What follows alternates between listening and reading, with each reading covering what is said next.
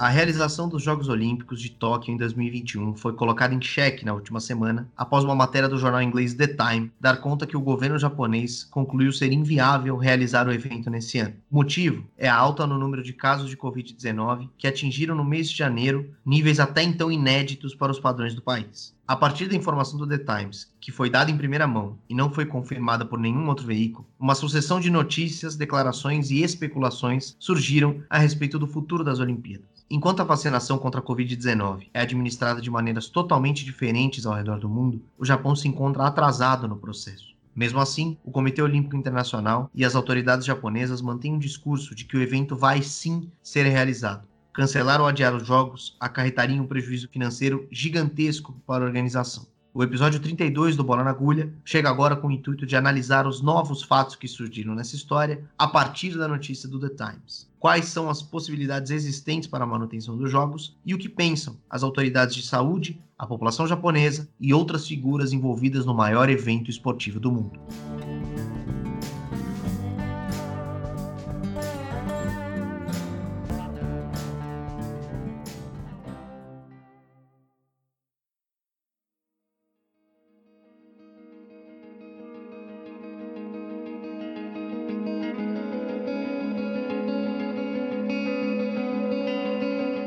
Na quinta-feira, dia 21 de janeiro, uma matéria publicada pelo jornal britânico The Times afirmou que havia grandes possibilidades de os Jogos Olímpicos não serem realizados. Segundo a fonte do jornal, as autoridades japonesas enxergam as dificuldades impostas pela pandemia como determinantes para o cancelamento. A solução pensada pelo Japão, ainda segundo a fonte do Times, seria propor que Tóquio se tornasse sede dos Jogos de 2032, que ainda não teve sede definida. Dessa forma, os Jogos de 2024 e de 2028 manteriam as cidades sedes já previstas, Paris e Los Angeles. Seria a primeira vez na história dos Jogos Olímpicos que eles não seriam realizados por um motivo diferente de uma guerra mundial. A matéria do Times foi repercutida por inúmeros veículos rapidamente e, de forma igualmente veloz, ela foi desmentida pelo COI e pela comissão organizadora dos Jogos. Isso porque, no dia que o texto foi publicado, o presidente do Comitê Olímpico, Thomas Bach, declarou, após a reunião da entidade, que não existe plano B e que a comissão organizadora está empenhada em fazer jogos seguros e bem-sucedidos. A fala de Bach seguiu a linha que já havia sido apontada pela comissão organizadora e pelo próprio governo japonês. Dois dias antes da matéria do Times e da reunião do COB, o porta-voz do governo, Katsunobu Kato, anunciou que a vacinação em massa não seria requisito necessário para a realização das Olimpíadas e que o governo mantinha firme a posição de que os Jogos começam em 23 de julho deste ano. No dia do texto, o primeiro-ministro japonês, Yoshinide Suga, ao rebater os rumores, disse que as Olimpíadas serão, abre aspas, uma celebração da vitória da humanidade sobre o coronavírus. Na contramão do governo japonês e do COI, a população do Japão se mostrou contrária à realização das Olimpíadas e Paralimpíadas em pesquisas divulgadas nas últimas semanas. A primeira delas, promovida pela agência de notícias Kyodo News, veio a público em 11 de janeiro, dando conta de que 35% das pessoas querem o cancelamento dos jogos. Já 44% achavam melhor um novo adiamento. Ou seja, quase 80% de quem respondeu à pesquisa é contrário à realização do evento nesse ano de 2021. Já no dia 24, uma nova pesquisa, dessa vez publicada pela The Japan Times, trouxe números um pouco menores, porém semelhantes. Para os japoneses que responderam a essa outra pesquisa, realizada entre outubro e novembro do ano passado, o principal motivo do adiamento ou cancelamento dos jogos é a pandemia de Covid-19. 37,9% foram a favor do cancelamento, enquanto 34% responderam preferir o adiamento. Ou seja, 72%, portanto, se mantiveram contrários à realização dos jogos nesse contexto de pandemia. E essas pesquisas elas vieram à tona justamente no pior momento da pandemia no Japão. Durante o mês de janeiro, o país atingiu os maiores números de contaminados e mortos desde o início da pandemia. Algumas regiões decretaram estado de emergência e a população aguarda o início da campanha de vacinação, que está prevista só para o fim de fevereiro. Daqui a pouco a gente vai falar mais sobre isso. No dia 24 de janeiro, no mesmo dia em que a segunda pesquisa foi divulgada, Sebastian Coy, que é o presidente da World Athletics, da Federação Internacional de Atletismo, deu uma entrevista na qual se mostrou preocupado com o efeito que essa série de notícias sobre um possível cancelamento dos Jogos Olímpicos poderia ter sobre os atletas. Ao comentar o fato de que a matéria do The Times foi imediatamente desmentida pelo primeiro-ministro do Japão, Coy disse que, abre aspas, Provavelmente é melhor para os atletas sobre os quais tenho preocupações que eles não sejam varridos de boato em boato e percam o foco no que realmente precisam se concentrar. Fecha aspas. E as notícias não param por aí. No dia 26, o jornal japonês The Mainichi publicou que o COI iria lançar uma cartilha com orientações e protocolos sobre a entrada dos atletas estrangeiros no Japão. Desde o tempo de quarentena no país de origem aos protocolos de transporte em solo japonês, tudo isso deve estar nesse manual do COI. Um manual que parece ser uma resposta às muitas críticas que a organização dos jogos vem sofrendo. Nesse mesmo dia, dia 26 de janeiro, a vacinação dos atletas também esteve em pauta. O Comitê Olímpico Internacional divulgou uma nota dizendo que gostaria de ajudar os atletas na busca pela vacina antes dos Jogos Olímpicos e Paralímpicos mas que não tentaria incluí-los na fila prioritária da vacina. A ideia, segundo a nota, é que os comitês olímpicos nacionais dialoguem com os governos locais e enviem relatórios ao COI. Só que acontece que o bicampeão olímpico dos 500 e dos 1000 metros no atletismo, o britânico Mo Farah, disse que os atletas olímpicos foram avisados que serão sim vacinados antes dos jogos. Ele não quis revelar quem foi o responsável pelo aviso, mas afirmou que, abre aspas, o que eles nos disseram é que basicamente todos serão capazes de tomar as injeções de Covid e depois disso haverá menos risco de espalhar a doença. A partir daí, basta ver o que acontece e viver um dia de cada vez. Fecha aspas para o Mofará. Depois de quase uma semana de notícias e informações difusas, o presidente do COI, Thomas Bach, voltou a público no dia 27, dois dias antes da nossa gravação, para reafirmar que as Olimpíadas vão acontecer. Abre aspas. Nossa tarefa é organizar os jogos, não cancelar. Nossa tarefa é fazer com que os sonhos dos atletas se tornem reais. Por isso estamos trabalhando dia e noite com essa possibilidade, não com especulações. Nós temos várias boas razões para não focar se vai ter Olimpíada ou não, mas em como vai ter. Nós temos a vacinação, nós temos novos testes rápidos, temos as medidas de segurança. É por isso que o governo japonês e o COI, baseados em fatos e experiências, estão tão comprometidos. Não estamos assim por nada ou na esperança. Temos motivos sólidos para isso. Fecha aspas. No dia seguinte a essa afirmação, o dirigente da comissão organizadora, Yoshiro Mori, também deu uma declaração a favor da realização das Olimpíadas. Repetiu o discurso da base sólida de Thomas Bach e afirmou que as dúvidas que ainda permeiam a Tóquio 2020 são em relação à presença ou não de público, e que diferentes cenários estão sendo previstos nesse sentido. Ainda há muitas incertezas e a possibilidade de cancelamento das Olimpíadas e das Paralimpíadas continua em pauta.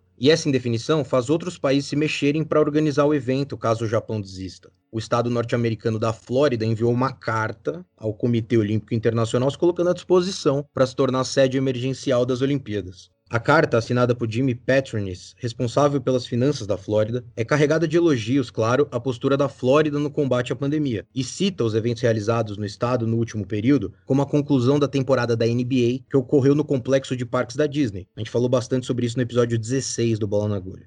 Vale lembrar que, ainda que seja o país que mais vacinou pessoas até agora, os Estados Unidos foram o país onde mais se registrou mortes por Covid. Até o início da gravação, 433 mil pessoas morreram. Só na Flórida, que agora quer as Olimpíadas, foram mais de 26 mil, 6% do total do país. Mas enquanto diferentes cenários estão sendo discutidos para os Jogos de Tóquio, que devem começar esse ano, o comitê organizador das próximas Olimpíadas foi assertivo ao confirmar Paris 2024. Abre aspas, aconteça o que acontecer com o Japão. O presidente do comitê da França, Tony Estanguet, disse acreditar que o Japão será capaz de realizar as Olimpíadas e as Paralimpíadas esse ano, mas que um eventual cancelamento não prejudicaria ou alteraria a realização dos Jogos de Paris.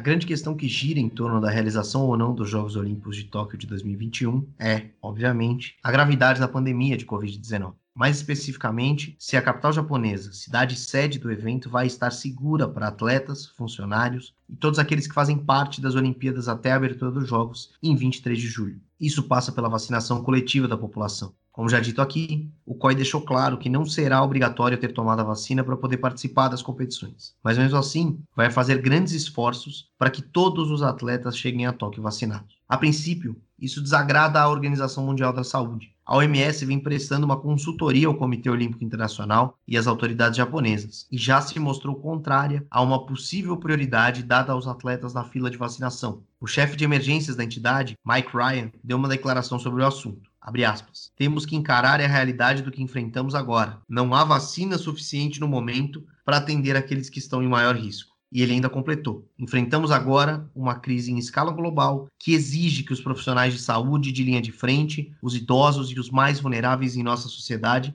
tenham acesso à vacina primeiro. Fecha aspas. Alguns países gostariam de vacinar todos os seus atletas agora, para que eles já chegassem imunizados aos Jogos, como é o caso do Quênia, da Austrália, da Bélgica. Essa última, inclusive, já pediu ajuda ao próprio governo para providenciar cerca de 500 vacinas, o suficiente para imunizar as delegações olímpica e paralímpica. Já Israel afirma ter vacinado 50% de todos os atletas olímpicos da delegação e pretende terminar o processo antes de maio. Isso demonstra que o ritmo de vacinação, seja das populações em geral ou dos atletas, não é uniforme e vem variando de nação para nação. E o Japão vem encontrando problemas de logística para iniciar esse processo. Nesse momento, o país está atrasado em relação a outros países desenvolvidos e a expectativa em relação à chegada da vacina é relativamente distante. A previsão é de que as primeiras doses serão aplicadas em profissionais de saúde apenas no final de fevereiro, o que significa um período de 145 dias para o evento, que, como já falamos, começa em julho. E de acordo com o programa de vacinação japonês, o país sede dos Jogos de 2021 já adquiriu vacinas suficientes para 72 milhões de pessoas, o que representa mais da metade da população. Também estão sendo comprados cerca de 20 mil refrigeradores especiais e grandes quantidades de gelo seco para poder fazer o transporte dessas vacinas. Mas, apesar do governo ter confiança que o período de pouco menos de cinco meses será suficiente para imunizar a população, há projeções dando conta de que o país só conseguiria o percentual considerado necessário para a chamada imunidade de rebanho, que é de 75% de pessoas vacinadas, em outubro, ou seja, meses após a data prevista para a realização dos Jogos Olímpicos e Paralímpicos de Tóquio, o que significa um grande risco de contaminação e aumento dos casos durante o evento. Mesmo assim, Yoshiro Mori, o presidente do comitê organizador e ex-primeiro-ministro do Japão, mantém o discurso de que é crucial a vacinação da população japonesa para o sucesso das Olimpíadas. Só que ele não descarta a possibilidade do evento acontecer sem público algum, com portões totalmente fechados. A decisão com relação a isso deve sair até maio, no máximo, de acordo com ele. A questão é que ter torcida pagante nos jogos é algo extremamente relevante para diminuir o prejuízo financeiro já causado pelo adiamento dos jogos em um ano, de 2020 para 2021. Daqui a pouco a gente vai falar um pouco mais sobre essa questão financeira. De qualquer maneira, o presidente do comitê descarta qualquer possibilidade de cancelamento e muito menos de adiamento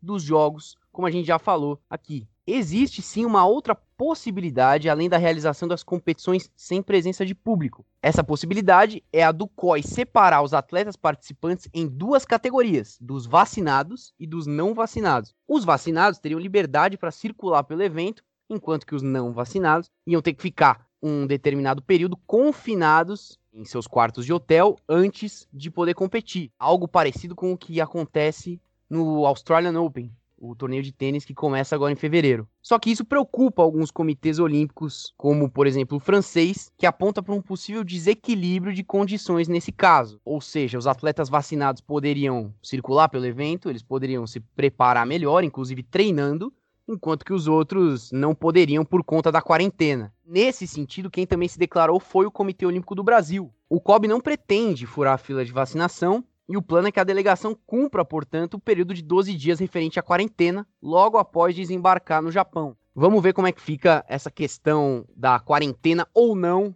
dos atletas que vão competir daqui para frente. E vale lembrar que desde o dia 7, a capital Tóquio decretou estado de emergência em virtude da nova onda de casos da Covid-19 na cidade e também no país. Em relatório da OMS de 27 de janeiro, o mais atual até a gravação desse programa, consta o descobrimento de novos 38 mil casos e 573 mortes no país nos últimos sete dias. Pode parecer pouco se a gente pegar o Brasil como referência, que tem 360 mil casos e mais de 6 mil mortes no mesmo período, mas mesmo assim, a gente está falando de um número elevado para os padrões japoneses observados desde que a pandemia começou. E um fator importante aqui é que a população do Japão é bastante envelhecida.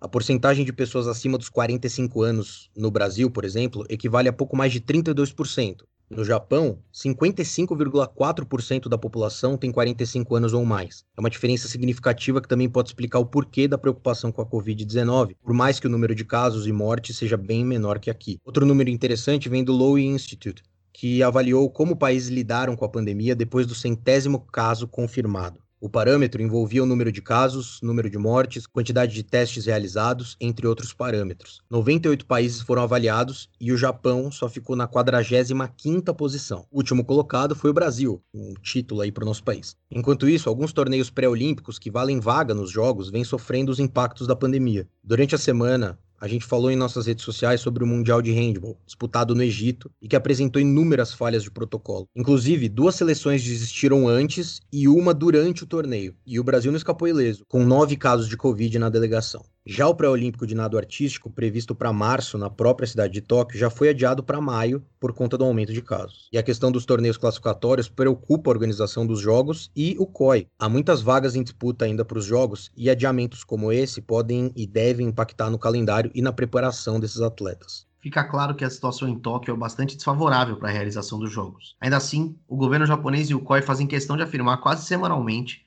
que o evento vai acontecer. E é muito improvável que não aconteça porque tem muito dinheiro envolvendo esse negócio. Além disso, existe uma lógica gigantesca por trás de toda a estrutura que está sendo montada no país. É por isso que Thomas Bach reafirmou que não há possibilidade de um novo adiamento. Algumas estimativas, a principal delas, feitas pelo jornal japonês Nikkei, deram conta que o prejuízo japonês com o adiamento para 2021 foi de quase 3 bilhões de dólares. Além disso, foi preciso renegociar várias outras questões: contratos de prestadores de serviço, estadia e passagens aéreas de todas as delegações. Ao todo, 1,2 milhão de diárias de hotel e 45 mil passagens aéreas. E principalmente os contratos de alguns patrocinadores grandes. O maior exemplo é a Toyota. Em 2015, a montadora japonesa fechou um patrocínio com um COI de 835 milhões de dólares, válido até os Jogos de Paris em 2024. Nesse contrato, estava prevista a exclusividade da Toyota para fazer o transporte durante o torneio de Tóquio. Toda a mobilidade de atletas, delegações, membros organizadores e imprensa credenciada seria de responsabilidade da montadora. A empresa, inclusive, havia preparado uma série de lançamentos de diferentes tipos de automóveis para o período dos jogos. Toda essa logística teve que ser postergada, e esse é só um dos casos. Mas é justamente esse compromisso comercial com os patrocinadores que sustenta a realização dos jogos. O COI divulgou que as Olimpíadas de Tóquio bateram recorde. Arrecadaram 3 bilhões de dólares em patrocínio, o que torna o evento esportivo mais rentável da história cancelar os jogos acarretaria um prejuízo sem precedentes para a cidade sede e para o COI, que teriam que ressarcir os patrocinadores e os prestadores de serviço. O próprio contrato entre o Comitê Internacional e Tóquio prevê cláusulas de rescisão. E por que, que não é cogitado um novo adiamento, então? A organização entende que não há condições de suportar um novo acréscimo no orçamento dos jogos. O primeiro adiamento, como a gente já falou aqui, acarretou em gastos extras bilionários e exigiu que fosse refeito todo o planejamento estrutural. Para se ter uma ideia, além de renegociar dezenas de milhares de passagens e hospedagens das delegações, precisariam ser revistos os contratos de 47 instalações esportivas e 90 não esportivas. Além disso, há cerca de 17 mil funcionários trabalhando nos jogos de de Tóquio. Todo esse contingente teria que se readequar mais uma vez. E o adiamento tem um outro ponto a ser considerado: a questão esportiva. O calendário é apertado, com competições de nível mundial, continental e nacional acontecendo todas em sequência. Campeonatos nem sempre geridos pelas mesmas entidades, como as Olimpíadas e a Copa do Mundo, que é organizada pela FIFA. Um novo adiamento poderia bagunçar ainda mais essas datas.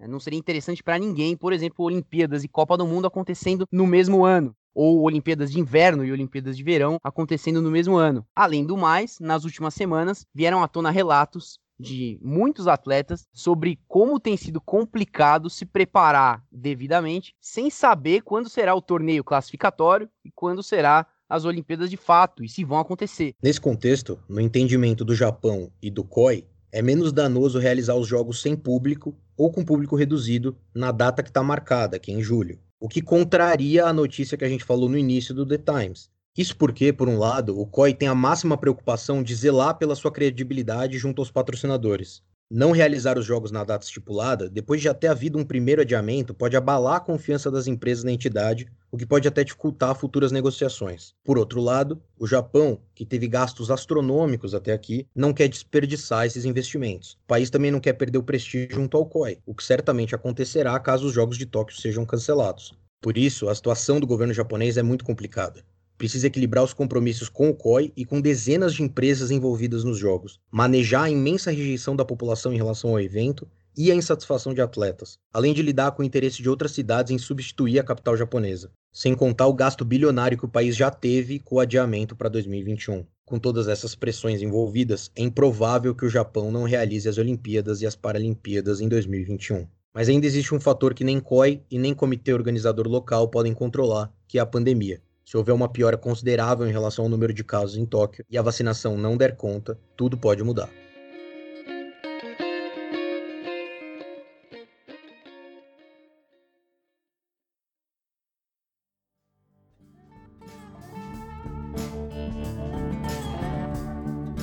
Mas é isso. O episódio 32 do Bola na Agulha vai chegando ao fim.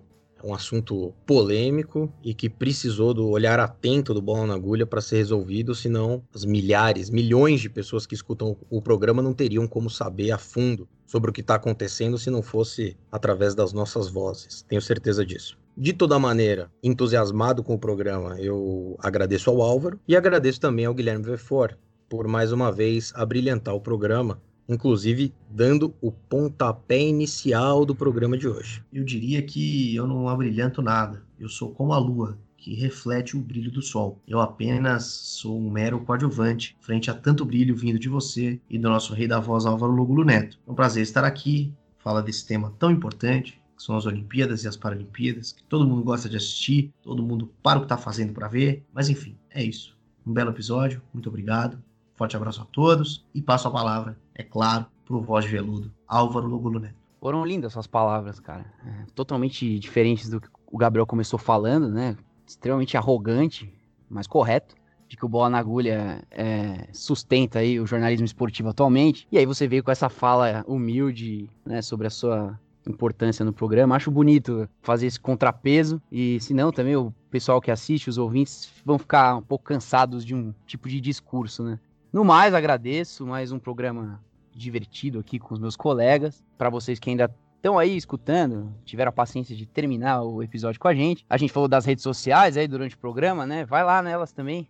Curte, compartilha, segue a gente no Twitter, no Instagram e no Facebook, todas com a mesma arroba, bola na agulha, um só entre o N e o G. Também no YouTube, você pode encontrar o nosso canal, pode se inscrever no canal do Bola na Agulha. Só faça o favor de não ir lá no TikTok, que por lá a gente ainda tem um pouco de receio de entrar nesse, né, nesse ambiente hostil. Com certeza, a gente aqui não gosta de hostilidade. Agora, se você quiser fazer parte de verdade do Bola na Agulha e ser quase um sócio do programa, você pode ajudar a gente na nossa campanha de financiamento coletivo que a gente abriu lá no PicPay. É muito fácil. Você só precisa baixar o aplicativo do PicPay no seu smartphone e procurar pelo Bola na Agulha lá. Você escreve lá na busca Bola na Agulha, na lupinha lá, você vai achar o nosso perfil que tem vários planos de assinatura. Esses planos têm valores diferentes e descrições diferentes. Você pode ver a descrição que se adequa mais à sua personalidade, ao seu signo, e você pode ver o valor que se adequa mais à sua realidade financeira. E se você quiser, se você tiver vontade, se você achar que vale a pena, você pode investir uma pequena quantia mensal para ajudar a manter esse programa no ar, funcionando e abrilhantando semanalmente os seus ouvidos. O episódio 32 do Bola na Agulha vai ficando por aqui. Siga as redes sociais, ajude a gente no PicPay se você quiser, se você puder. E até semana que vem. Um forte abraço.